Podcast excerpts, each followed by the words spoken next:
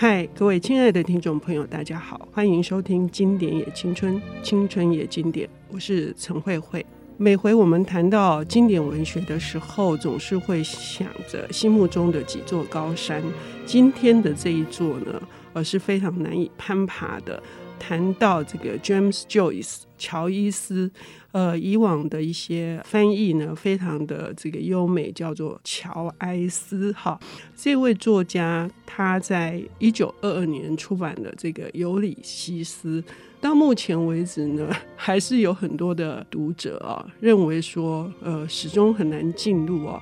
不过呢，他的第一本著作《都柏林人》启发了白先勇先生写了《台北人》哈，却是被忽略的。毕竟呢，好像大家认为它是一部写实主义的作品，其实也不那么尽然。关于这本书呢，我们邀请到的这个领读人是非常年轻，而且读了大量的经典作品啊。他是作家、诗人曹玉博。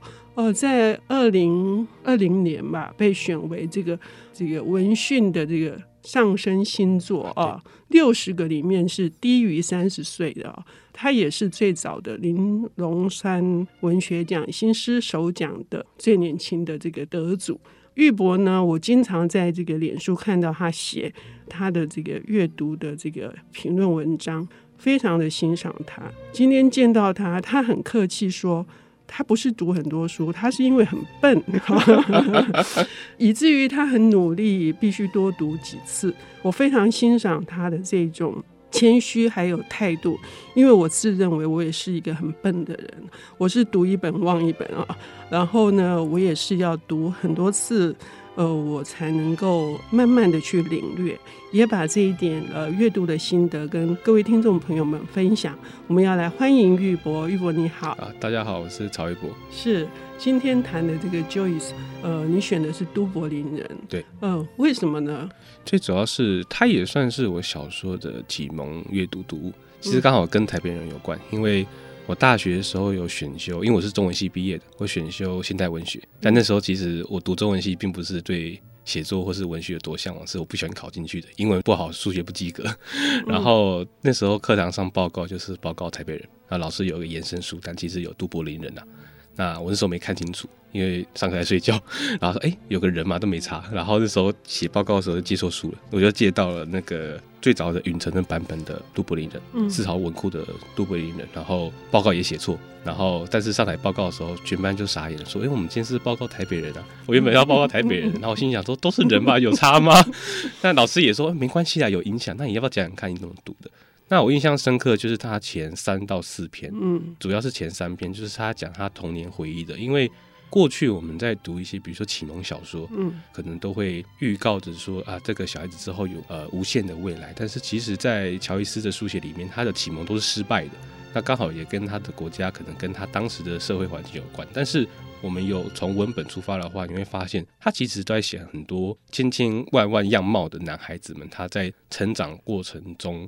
不停的受挫，不停的遇到非人，不停的去遇到很多很可怕的事情，那才是我们真正长大的一个样貌，而不是我们一直去谈论的，比如说像哈利波特那样，其实很多人会来帮你，其实没有这回事。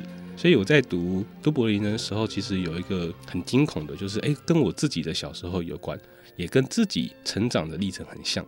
明明是一个快要一百年前的小说，但是他现在还是可以。有时候我在想起一些事的时候，我另外立即想到的版本就是《杜柏林人》。是，呃，一九零四年出版哈，呃，要出版，其实他写的更早哈，大概历经了将近十年了，被无数家的出版社拒绝。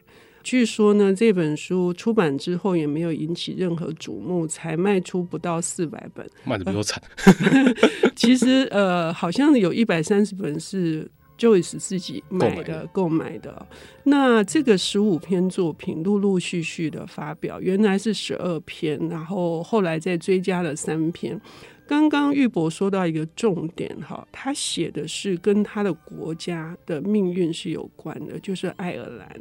呃，你也在读爱尔兰史？哎，对，嗯，因为近年在阅读，因为我很喜欢一位爱尔兰的诗人叫悉尼，嗯，那后来其实也很喜欢叶慈啦，嗯，但是也也会喜欢他们小说家，比如说呃，像其他过去的，比如说跟那个 O'Connor 同名的，就 Frank O'Connor 等等，在台湾没有翻，我觉得很可惜，我就会去研读他们过去的小说。那其实北爱尔兰或是他们会有问题，就第一个是独立运动的问题，然后第二个其实就是他们在过去大饥荒的年代会发生一些很惨的事情，所以在一九二零年代那时候，爱尔兰的文学其实都充满这两个母体了，一个是新旧文化的争议。比如说英国的文学跟本土的文学该怎么办？那第二个其实就是他们当时时空下最面临窘迫的饥荒，所以在饥荒之下，人们的丑态会怎么样展现出来？而这些丑态怎么会影响到他们的下一代？所以这个是我觉得整个都柏林人好看的部分，在社会的丑态之下，下一代他们怎么去做生存？他并不是很着急去展演说，哎，人到底有多丑陋，而是在丑陋之下。我们该怎么去应付？还有我们的思路，我觉得这就是经典的文学好看的部分。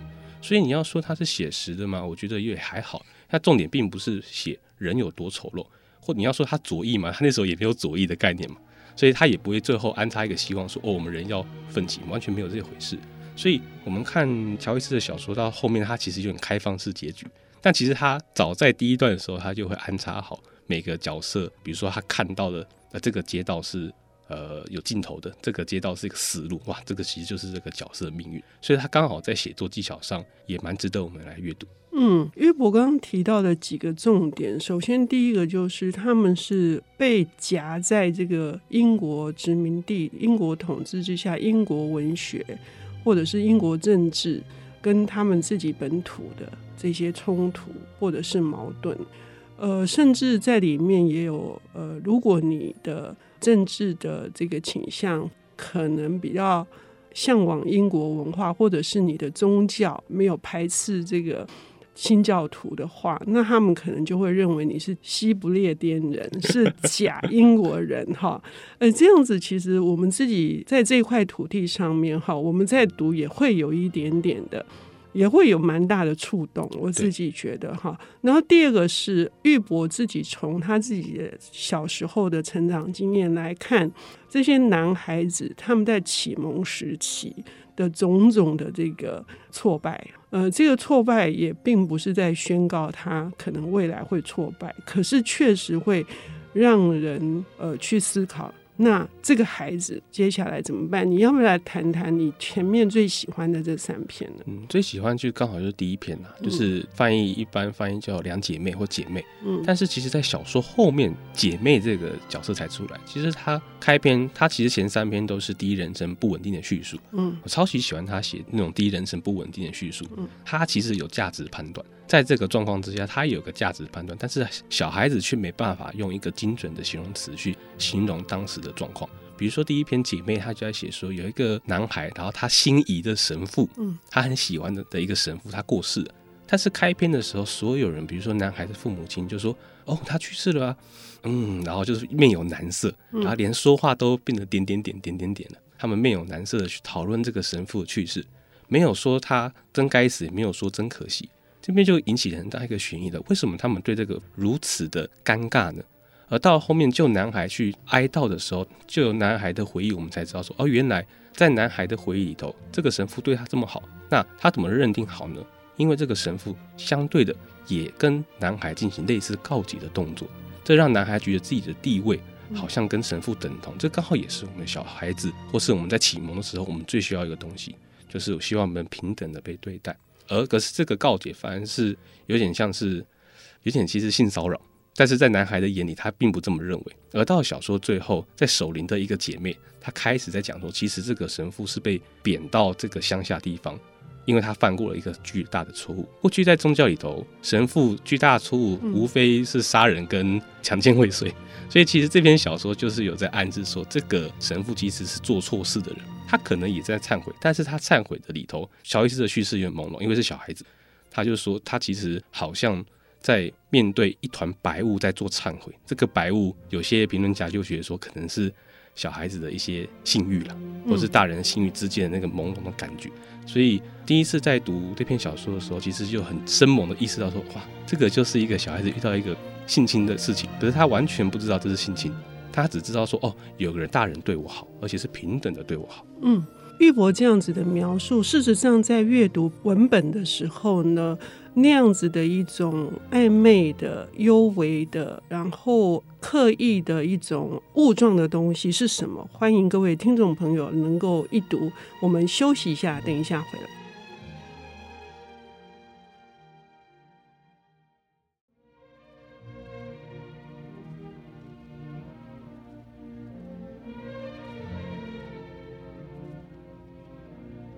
欢迎回到《经典也青春，青春也经典》。我是陈慧慧。我们今天邀请到的领读人是作家、诗人，呃，超级新星哈。但是呢，他未来还有一个很大的挑战，就是他要写小说。那么我们就拭目以待。今天他带来的就是一部享誉国际的这个重量级的作品——乔伊斯的《都柏林人》哈。里面的十五篇小说当中，玉博他想要谈前三篇，主题是启蒙的失败。哈，那我们接下来就听听玉博，你第二篇想要谈什么呢？第二篇谈就是邂逅。嗯，嗯，那其实跟第一篇很像啊，都是遇到变态。严、嗯、重怀疑乔伊斯小时候是常遇到一些怪叔叔。不过那个年代也是如此啦，就是因为饥荒嘛，然后大人们酗酒，所以在乔伊斯的小说里面，很多大人是酗酒的。然后也很多大人都是变态。那比如说《邂逅》里头就有两个小男孩去河堤去发电厂那边探险，乔克去玩。他遇到了一个饱读诗书的变态。嗯，那他怎么饱读诗书呢？他对男孩子们炫耀，他也是一个大人男生这样子，就炫耀说我家藏书万卷，我什么书都读过。他就是举了非常多的人名这样。然后小男孩就越听越懵，越听越懵，想说你为什么要跟我讲这些？然后画风慢慢变了。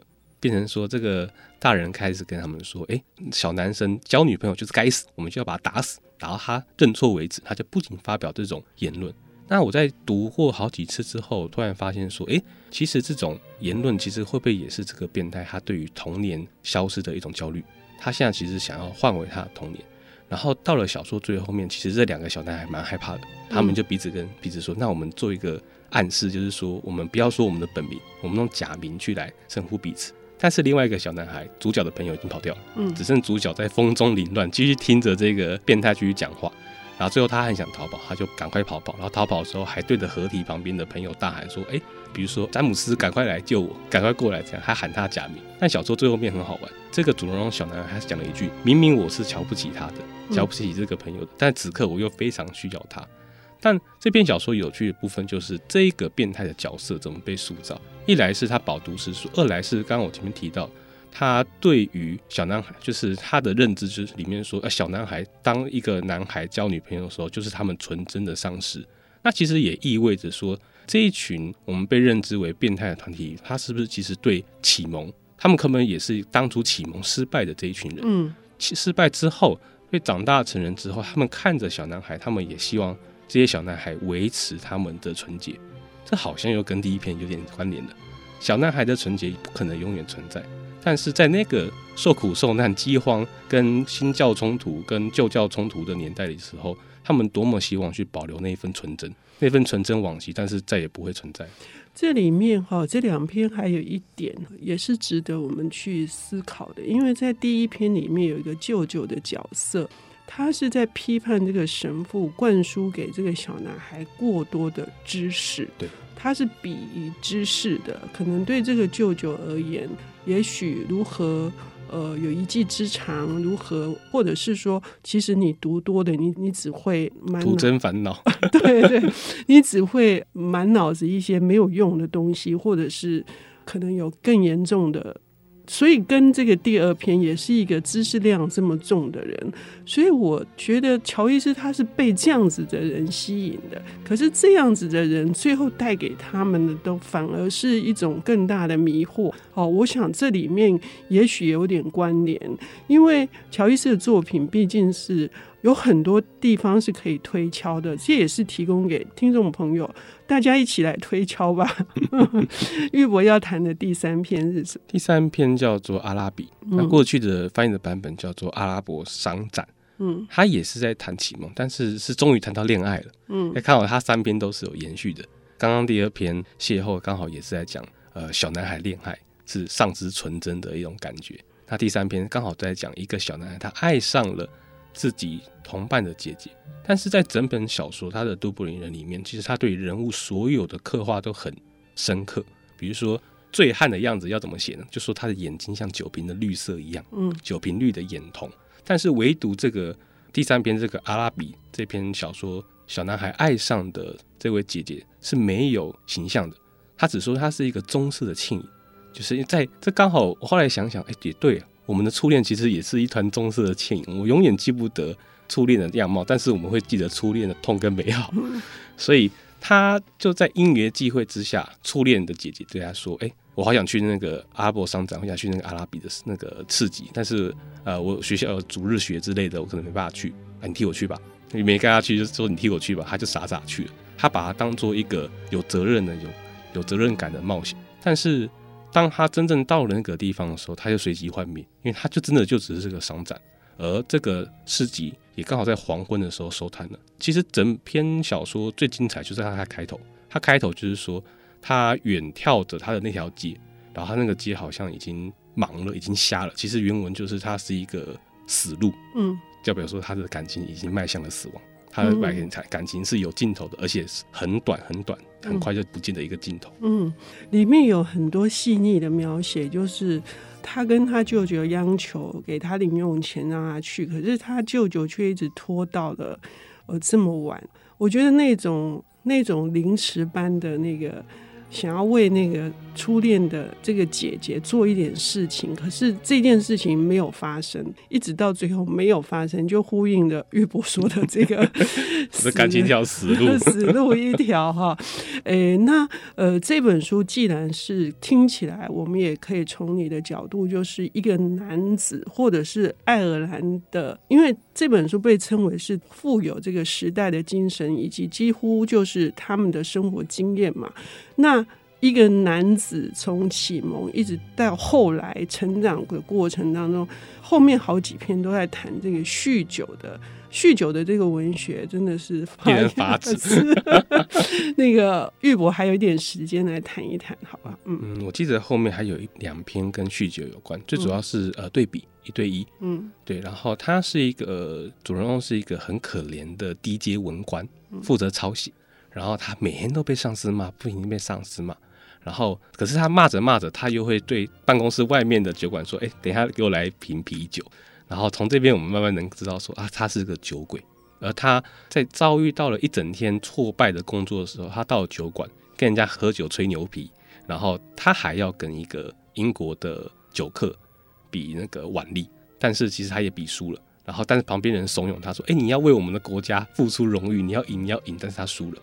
最后，最后，他抱着这一份双重的失落。其实整篇小说大概也才八千字，他总共就三个场景。第一个就是他第一份失落场景在办公室，第二个失落场景就是在酒馆，然后两个都有一个欺压他的人。然后到了第三个场景，就是他回到了家，老婆不在。啊，平常他可能也会打老婆，但是老婆也会打他。而唯一在家的是他的大儿子，然后他就对他大儿子拳打脚踢，然后并且谩骂他说：“你什么东西都没做好，你什么东西都没做好，你这是没有用。”然后。这篇小说就在这个主人公父亲的打骂之下结束了。嗯，啊，一开始我想说这一篇就是一个单纯酗酒的小说啊，那有什么好看的？但是我重复看了一下，我才了解说它其实有空间叙事的。嗯，它借由空间的转换去呈现它每一个场景之中，它其实在对比之下是一个最小、最卑微的角色。所以这篇小说叫一对一，叫对比，并不是平等的。嗯，它是最下面工作的最下面。然后文化的最下面，当时啦，以及家庭的最下面，嗯，而我们一开始觉得说，哎，可能是小男孩才是最下面，可是其实不是，其实在整个家庭里面，这个没有录用的爸爸，其实才是整个身份最卑微的一个角色，他只能无端的愤怒，只能无端的生气。呃，听到这里，我们就知道，呃，一开始玉博开宗明义说了两件事情，一件事情就是这个。呃，身为英国统治下的处境，第二个就是大饥荒所造成的这种穷困。那这些男人们困在这样的一个地方，他们到底是出路何在？大家都说乔伊斯是面向全国际的，就是庞德在推荐给欧陆的出版社的时候，也是用这个角度。那么他其他的短篇小说又写了什么？呃，我相信今天玉博的这个领读，开启了我们对一个遥远国家的这个想象，然后也进入乔伊斯的文学世界。谢谢玉博，好，谢谢。